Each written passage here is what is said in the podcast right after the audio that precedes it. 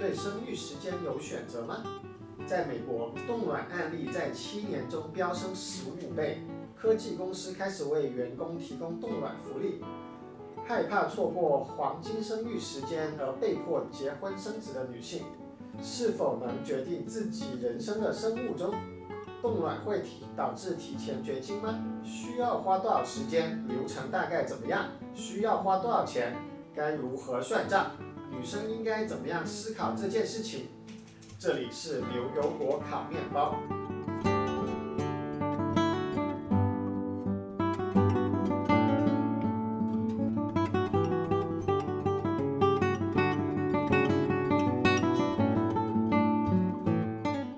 大家好，我是 Ken，今天很有幸请到了两位嘉宾来跟我们聊聊这个冻卵的话题。呃，这位是 Vindy，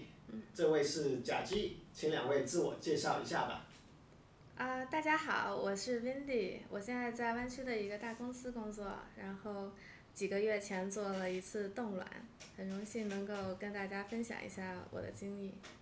大家好，我是 Jaggy 贾基，嗯，我现在在 Stanford 上学，然后之前在 tech company 和 venture capital 工作，啊、最近准备去冻卵，发现身边的小姐妹都在犹豫这件事情，啊、所以我也正好嗯举办了一个线上的冻卵大会，欢迎大家来参加。好，那我们聊这个话题，你们觉得从什么问题开始先聊呢？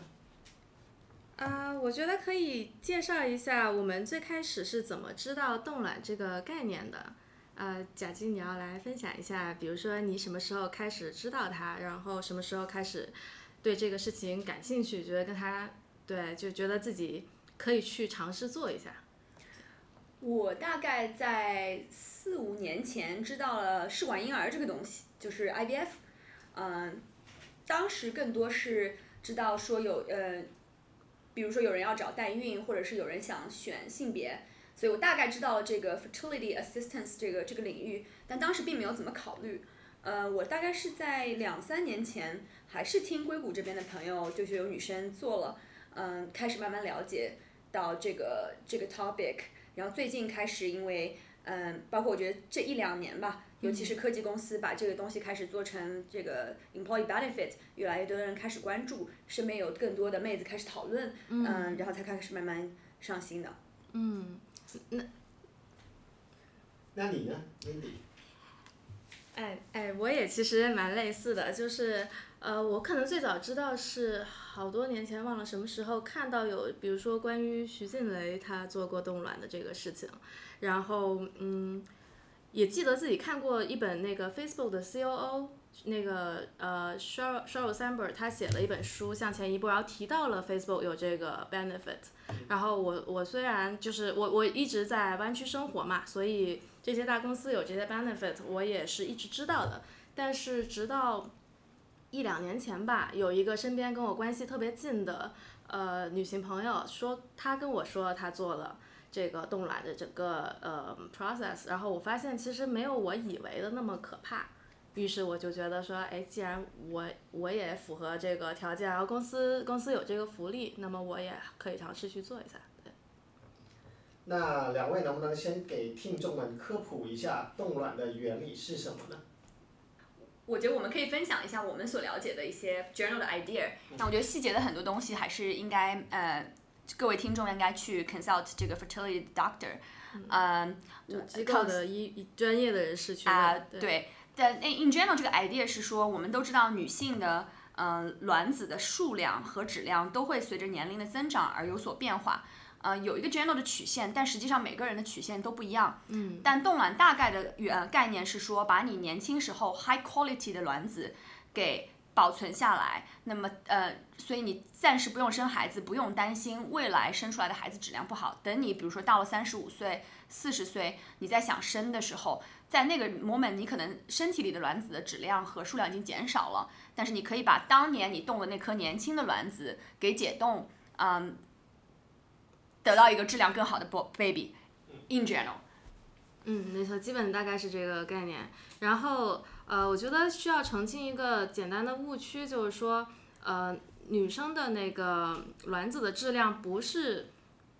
哦，是是随着年龄增长会直线下降，但是人和人之间个体差异是非常的大的。然后呃，比如说，比如说我见到网上有文章讲到一个简单例子，就是说，呃，林青霞在四十多岁的时候还能生两个娃，然后看起来都不错。我觉得在冻卵这个事情上，人和人之间个体的差异其实是非常的大的。有的女性到了四五十岁，比如说我有朋友，他们的他们自己上大了，上了大学，父母还能够再给他们生个弟弟妹妹。然后有的人他可能到了三十多三十多岁的时候就已经比较难那个怀孕。所以人和人之间个体差异之大，就是说我们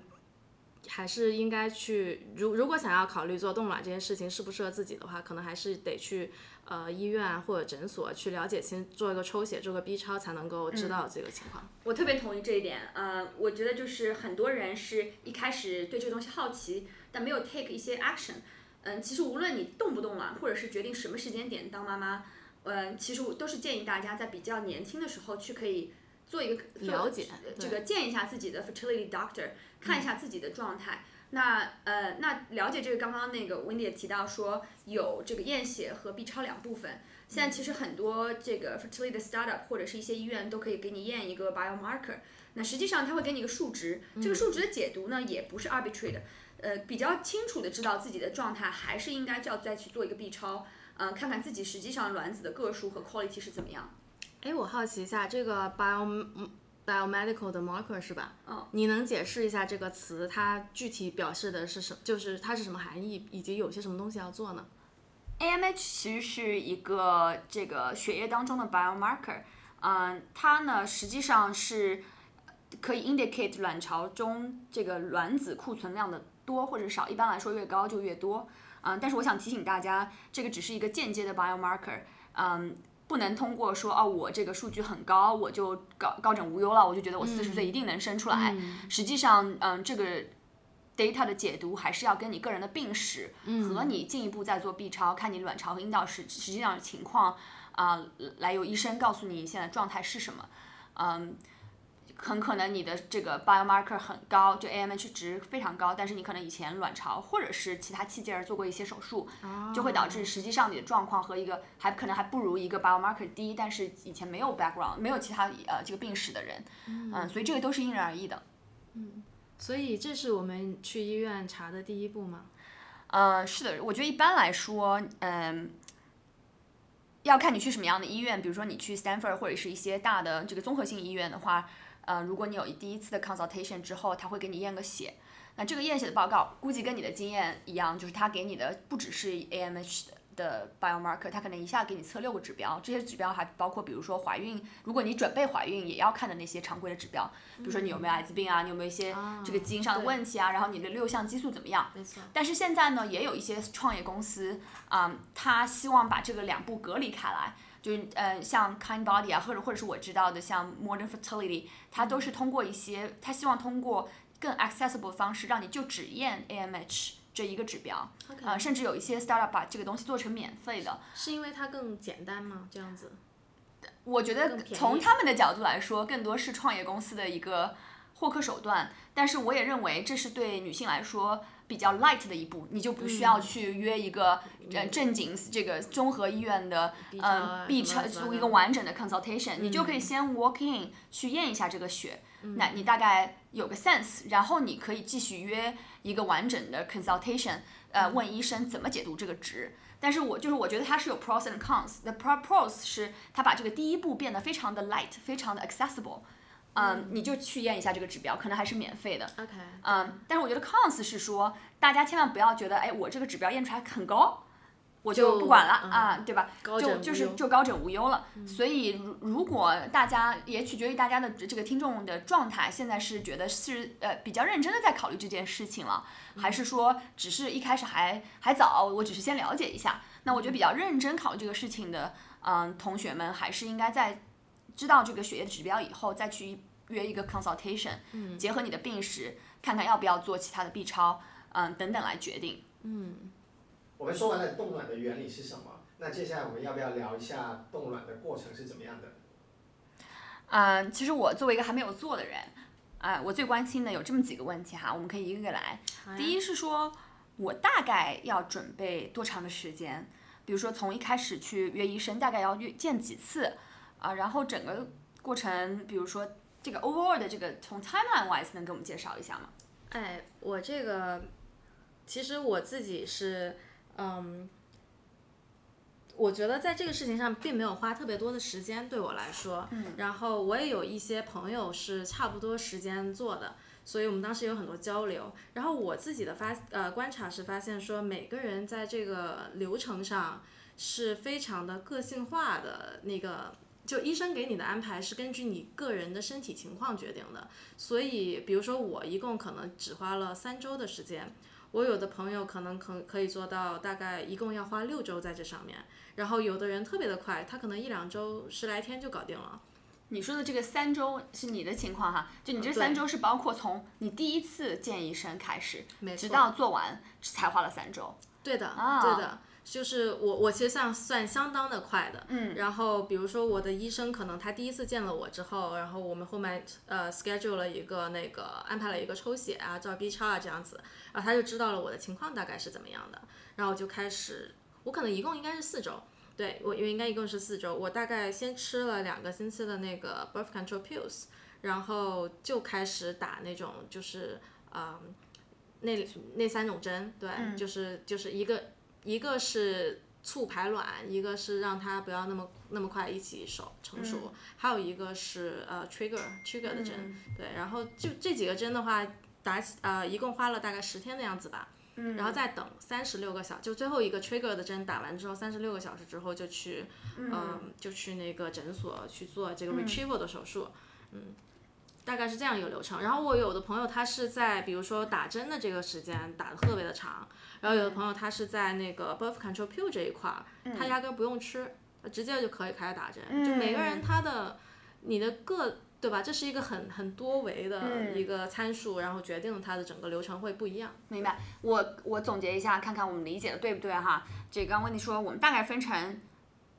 四块儿吧，嗯，第一块儿是呃这个 pre consultation 就 consultation，没错，比如说你要第一次去见，然后再约一个 B 超和验血，对对对，验完 B 超验血，你要再去见一次，所以到这里可能已经见过三次医生了，你要 plan 三个 visit 到医生这边，对吧？三到四个，然后你开始，他会告诉你你要不要吃 birth control 的药，然后吃 birth control 药可能要吃一段时间，let's say 是一个一到两个礼拜。然后你再开始打激素，又要打十天或者长达二三十天，然后最后你去做这个手术，差不多是这四个环节吗？对，差不多，差不多。嗯，第一，其实前面那 consultation 可以很快，就是看你想多着急去做。有的人好像在就是没有三个 visit 这么多，就是他已经决定好了，他可能网上就咨询清楚了，他去到了直接就可以抽血，完了就。呃，完完了那个看呃医生不用跟你再见面，再去安排你吃 birth control pills 这个事情，所以只有一个 visit 最最开始，然后中间那个我我那十天去呃打那些，就是那个是往肚子上打针，这个和后面再说，就是那那一段时间的话，我必须不能够离开呃 Bay Area，在那段时间，就说对于所有的人来说，就是。你不能够 travel 的时间只有中间这一段，就打激素的那段。打激素的那。吃 birth control 是没有关系。是无所谓的，我我记得我那段时间还出去玩了，对，就是肯定是无所谓的。然后那个对，就是就是这个时候为什么不能离开你的呃诊所附近呢？而是是因为你基本上每隔两到三天或者就看你的情况怎么样，一般是两到五天吧，应该是两到。两三天你就得去一次那个诊所，做一个大概五分钟的一个抽血或者 B 超或者两者都做，然后那是为了去看你的那个卵巢里面那些卵泡长得怎么样了，然后尺寸呀，然后你的激素水平怎么样呀，是否 ready 要做那个 trigger 的手术？他会根据你每次 visit 的情况检查结果来给你调整药量，对不对？啊，没错没错。明白。那所以这两周里面，像你的情况哈是两周或者十天，对，大概。其实这个我觉得是一个非常 important 的 information，对，对我来说，因为我不但不能离开 Bay Area 或者诊所附近，我还得请假，我可能得每每每这个三到五天我就得请一次假去医院。呃，因为对我来说，就是这是我觉得一个很麻烦的，我也知道到底我要花多少时间，然后错弄就来这个 manage 我的 calendar。是那回到这个这个打激素的前一步，我们等会儿回来再说这打打针的事儿哈。嗯回到那个前一步，呃，就关于这个吃 birth control 的事儿，嗯，这个呃，你刚提到，其实也不是所有人要吃，对然后每个人吃要多长时间也不同，这是为什么呢？啊，目的是什么？呃，目的是这样的，有的有的女生她的那个例假是非常的准的，然后就是她基本上自己的生物周期就是跟个跟个时钟一样，对吧？那她可能就很准确的知道自己哪一天会排卵，嗯，她的就是她的哪一天会怎么样，她的身体状况是非常 fixed 的，嗯，那么有相当一部分的女生她可能没有那么精准，嗯，就是她可能比如说前后会错开几天呀、什么的，那么。医生让你吃这个 pills，一方面，但有很多原因啊，我只是说这是其中一个原因，呃，我我觉得应该有其他原因，对，但是比如说，呃，相当一部分人的原因就是因为它不是那么准，然后你吃了 birth control pill，你停药之后，你就一定会来例假，这个事情是可以，这是可以控制的，所以这是医生让让你的生物钟控制的跟他想要的 schedule 一样的这么一个手段而已。他怎么判断我需不要吃呢？比如说我我问这个问题背后是说，哎，我去第一次见医生之前，嗯，的前一个月，我是不是得记记录下来例假的情况和例假的和或者是之前几个月他会不会问你？但像我可能没有用大姨妈或者这样的 app，我可能都不太知道。但是不是这是一个重要的 information for 这个 doctor 来 make 这个 decision，我要不要吃这个 birth control 的药呢？嗯，我觉得可能大部分女生都知道自己那个准不准啊什么的，对吧？然后你可能就我我其实这么说吧，我不知道医生判断的标准是什么，嗯但是呃，这应该是其中一个因素，就是你会告诉他我每个月怎么怎么样，他他就把这 take as a factor，嗯然后就他，我记得有一个朋友已已经做了冻卵的朋友说。医生手里大概有十五种就是标准的流程，嗯，那么你适合这十五种流程里面，它它的某一个诊所是十五种流程，你适合哪一个流程？它是根据你提供的各种各样的信息，以及你的抽血、你的 B 超、你的所有的情况来选择的。嗯，那么就可能可能就是说这是其中一个因素，明白对，不一定是一个决定性的。明白。那吃这个避孕药的过程当中需要去见医生吗？每个你刚刚提就需要像后面那样去见，那吃到什么时候为止呢？呃，不需要。然后呃，吃到什么时候为止，其实和你想要什么时候开始打针和什么时候开始做手术有关系。然后比如说我就是我我我的朋友有在不同的诊所做过的，呃，我我这个诊所是可能是嗯，你是自然的，就是。长，然后就是你哪你你在你去 visit 医生的时候，医生也不知道你会哪一天可以去做 retrieval 的手术。对，但是我有一个朋友，他在另外一个诊所做，他是反过来的，医生一上来就会问你，你想哪天天做倒推？没错，然后再倒推去 schedule 你怎么吃药，你怎么打针。对，所以就说可能这是根据每个诊所，它是大医院还是小小私人诊所，然后它的资源怎么样，它它的一般的这个工怎么说呢？这是它的那个流程是怎么样决定的？对，嗯，明白，这个很有意思，因为，嗯、我猜这也跟他的经验有关吧。因为就算我说我要五月一号排这个做这个手术，但万万一我吃了激素，就我打了激素，怎么样，我的卵泡都长不到那个状态，其实也做不了。对，所以他可能也要根据他历史上的经验，就是看过那么多多例的经验和我对我的判断来决定。对我整体的感觉就是说，其实这项技术还是一个比较新的东西，因为它其实我我我网上简单搜了一下，说好像九十年代才开始对变比较成熟，然后到了最近，比如说可能零九年的时候，全美国也就只有几百个 cases，然后到现在是上万的级别吧，每年是吧？是的，这样吗？的，是的，因为呃，这里插播一个小软广，因为我们嗯、在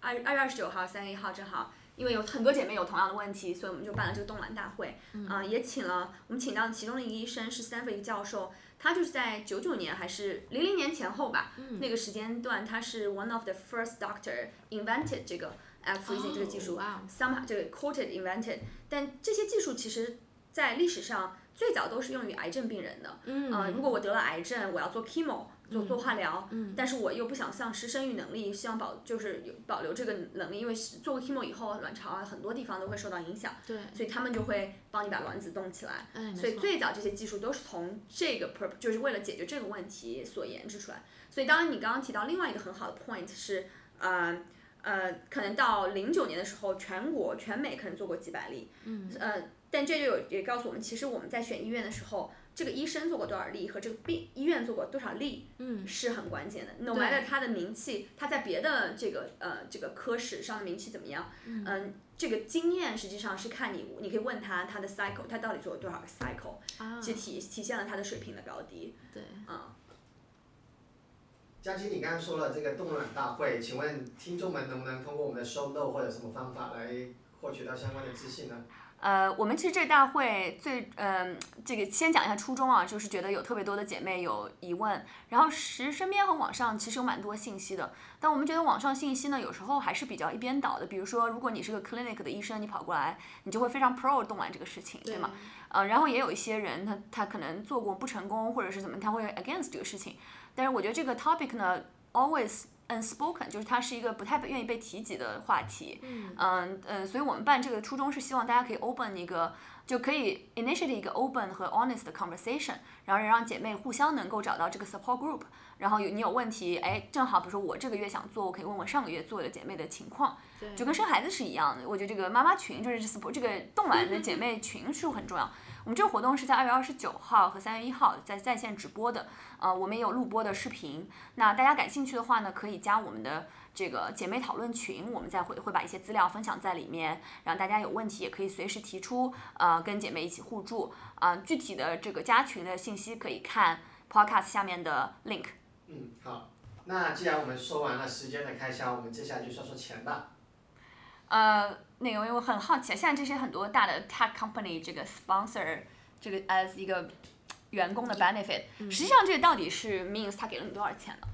呃、其实我也不知道公司这个，我我们其实是用一个那个叫 fertility 相关的，就生育相关的保险，这个就包含在我们的医疗保险里面。然后公司就其实我们每年也会交很多的，公司会交一部分的医疗保险的钱，我们自己也会交一些。所以我们公司的 policy 的话，好像是说你需要交一部分的跟你平时看病一样的那个 copay 的那那笔钱。然后额外的钱的话，保险会 cover 掉。所以总的来说，我自己，我们我们这些大公司的女员工，其实 out of pocket 真正自己掏的钱不是特别多。然后有的公司它的那个生育保险更好，我们公司不是最好的。但我我知道有的公司它是、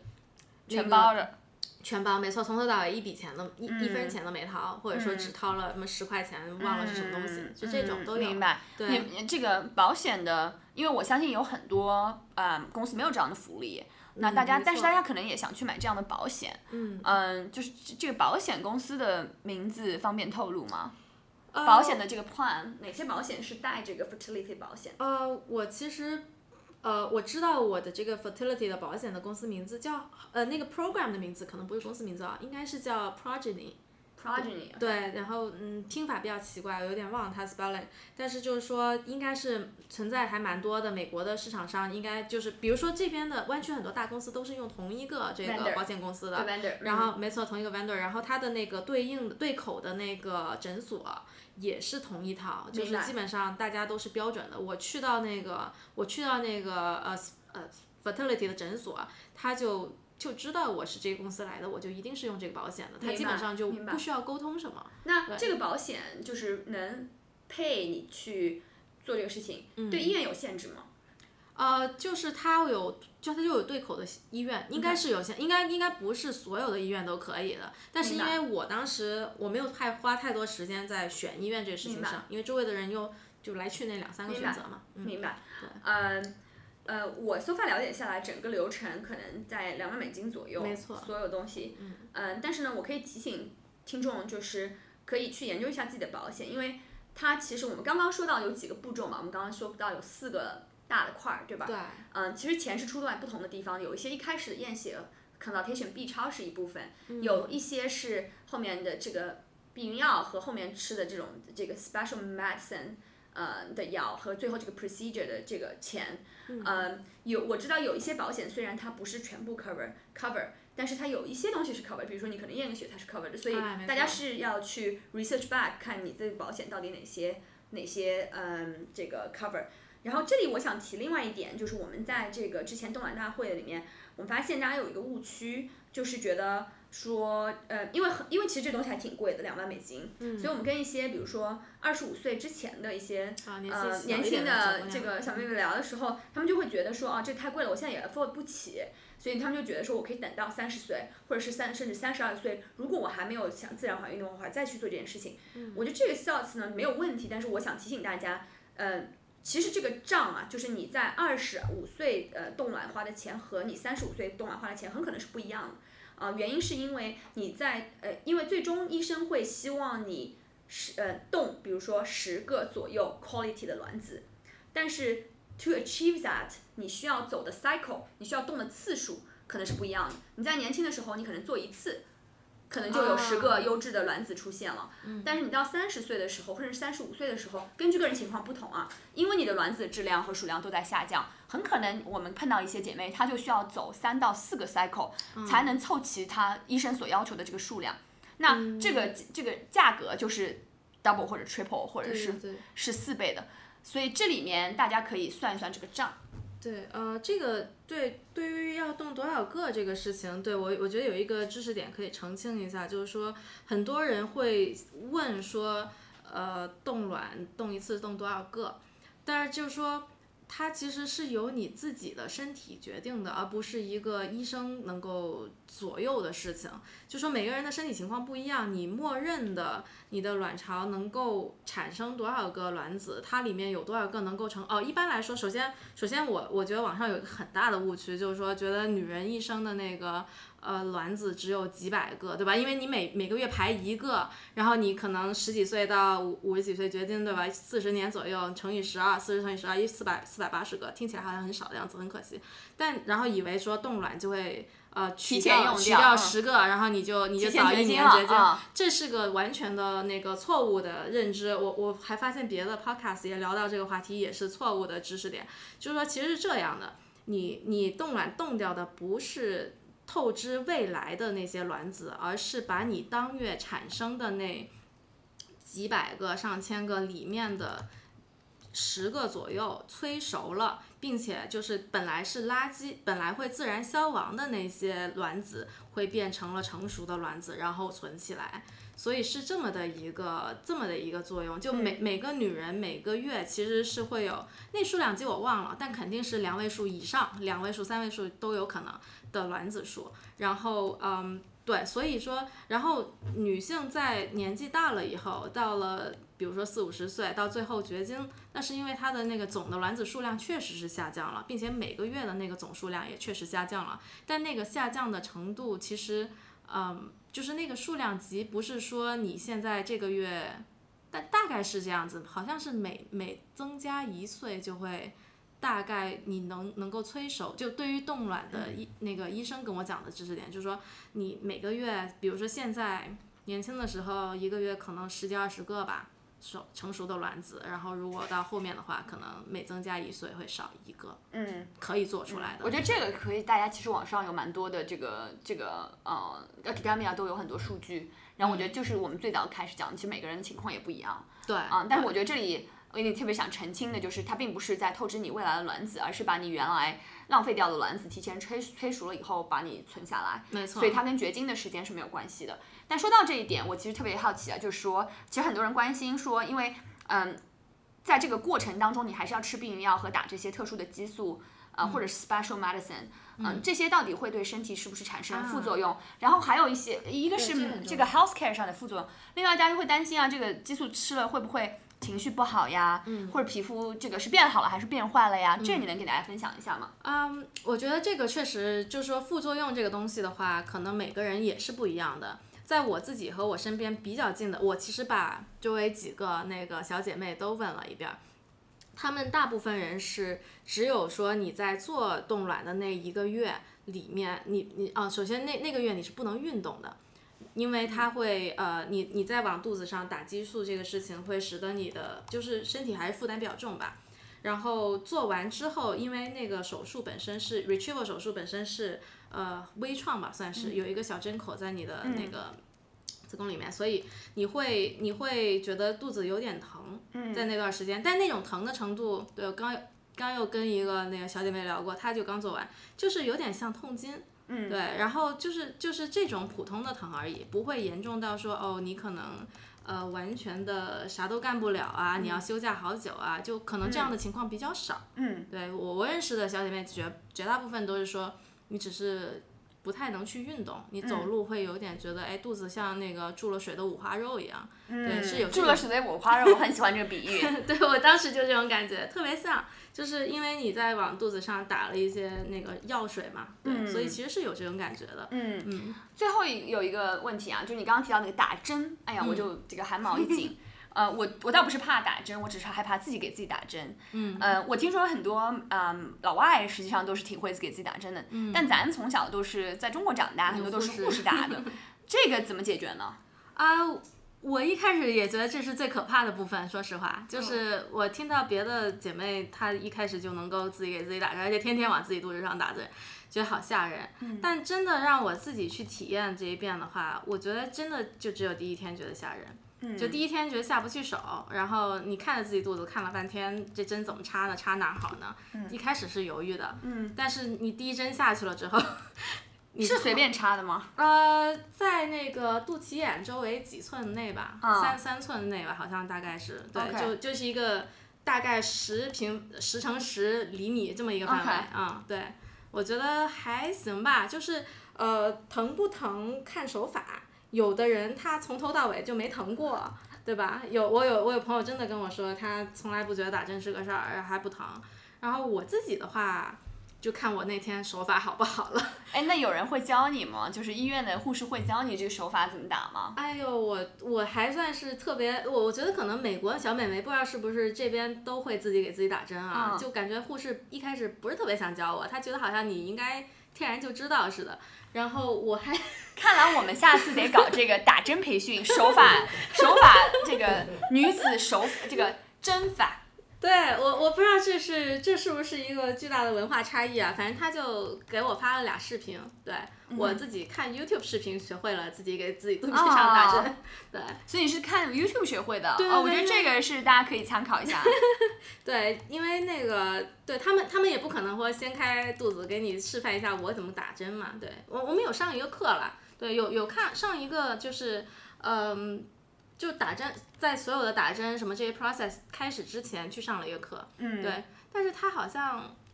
就是他也只是举一举那个针筒，做做样子，对吧？你还是不知道那针是怎么插进去的。但那一下不需要真的很那个了，对。好吧，我觉得这里面关键的是角度和 力量，对对对对。所以我还是挺好奇怎么练这个针法的。对，就是呃，要快要狠，要快要狠，所以快很准是吧？没错，快很准，然后不不能犹豫。对我的感觉就是说，我我有一次就是稍微犹豫了一点，或者说那个针，那个就是我动作不够快，那个水都滴出来了。那么那么那个水打过去打进去的感觉和只有针的是感觉是不一样的，就那样那样会觉得稍微不舒服一点。OK，嗯，对。这是很好的 insight，想知道这里面有更多的这个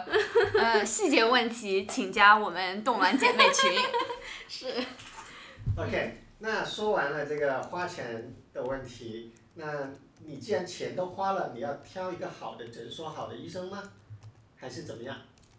还是说这是一个很规范性的流程，所以找谁做都一样？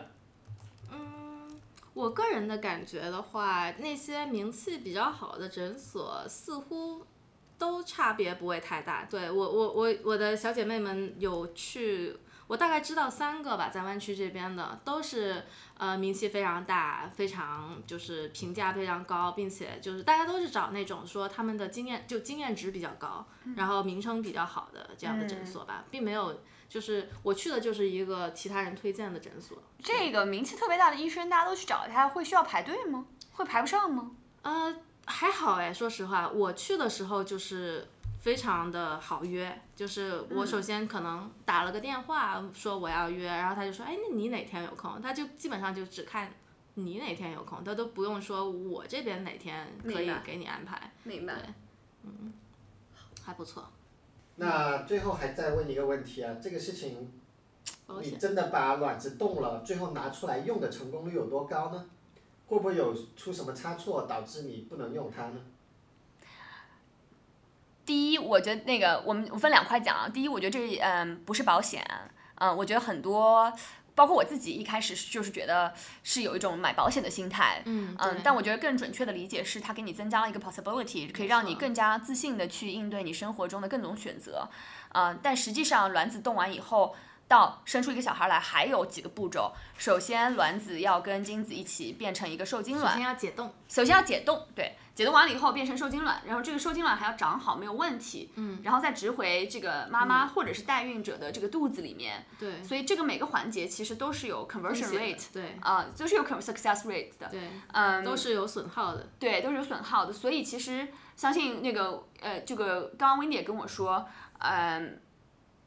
医生通常还是建议，如果能自然怀孕，还是自然怀孕。没错没错，啊、对，只是给你增加一个一个可就能性。是如果、嗯如果实在很难自然怀孕，再次取取出你冻好的卵而已。对对，嗯，所以我觉得这个嗯过分的。呃就是依赖这个就我觉得有一种有一些极端的想法是我个人不提倡的，比如说有人就是会会觉得说我冻完卵了，我现在就可以开始浪了，是吧？就是这个 对，不断不但这个浪并呃不但是说 mentally，我觉得呃就是他觉得无所谓了，他觉得总归可以有一个孩子，还是这个 mentally 会导致他是一些行为上，比如说他可就开始喝酒啊，或者是啊想耗尽自己的身体，就导致自己整体的健康状况不好了。嗯，我觉得这个是其实是很不好的，因为无论怎么样，其实 well being 对我们还是非常重要。呃，另外一个想法就是，呃呃，刚刚我跟你说的，呃，我们其实碰到很多朋友，他其实以前冻了卵，后来他